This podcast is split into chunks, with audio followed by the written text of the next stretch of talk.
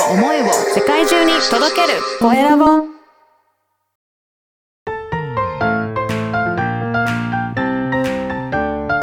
聞く力能力技術魅力があるのに伝わらない社長へ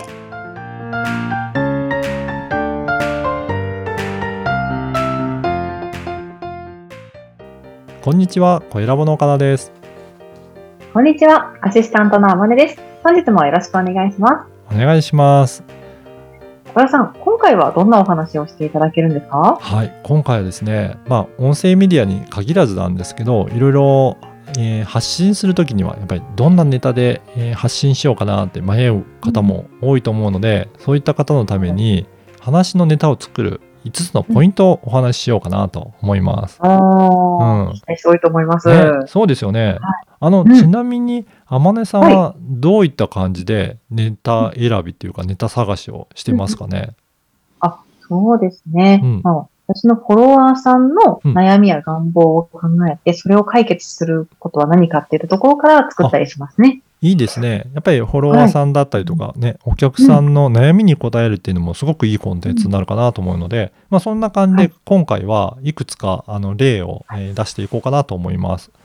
で、5つあるんですけど、1つ目はまず自分の、あのーまあ、えーテーマとなるようなところから、あのーコンテンツを発信していく。まあ自分がいつも伝えているようなことを、えーネタにするっていうことですね。はい例えば一番わかりやすい例で言うと、書籍を出してる方なんかは、本の内容を順番にご紹介するだけでも、すごくいいコンテンツになるかなと思います。そうですね。うん。しっかりまとめて、えーいらっしゃる内容なので、そういったのはネタになりやすいですね。うん。で2つ目はあの自分だけでやるんじゃなくて誰かと一緒に対談する。そうすると相手の方からいろいろな情報を聞いたりとかあうんの相談を受けたりとか。そういった会話を通して、えーいろんなお話ができるようになると、まあ、ネタの内容もどんどん、あの作っていけるかなと思います。ははい、なのでゲストを呼んだりとかっていうことで対談するっていうのが2つ目ですね。い。でね。3つ目が先ほど天音さんもおっしゃったような、えーはい。お客さんだったりとかフォロワーさんだったり、うんえーいろんな方から質問をいただいてそれに答えるっていうような Q&A の形式っていうのも一つあるかなと思います。はい。はい、そうですね。よく質問答えてるポッドキャストありますもんね。ありますよね。だからそれは本当にいろんなお悩みをそこで解決してもらうこともできますし、その方がどういうふうに答えるのかっていうので、まあその方のサービスの疑似体験もできるような感じになりますから、うんすごくこれも人気がある、えーコンテンツの一つですね。はい。そして、え4つ目がニュースからネタを拾ってきてそれをコンテンツとして発信するっていうことですね。で世の中にまあいろんなニュースが溢れていると思うんですが自分の専門性からあこれはちょっと伝えといた方がいいなっていうニュースからあとは自分の専門性で、えー解説してみるそういったネタを作っていくのもいいと思います。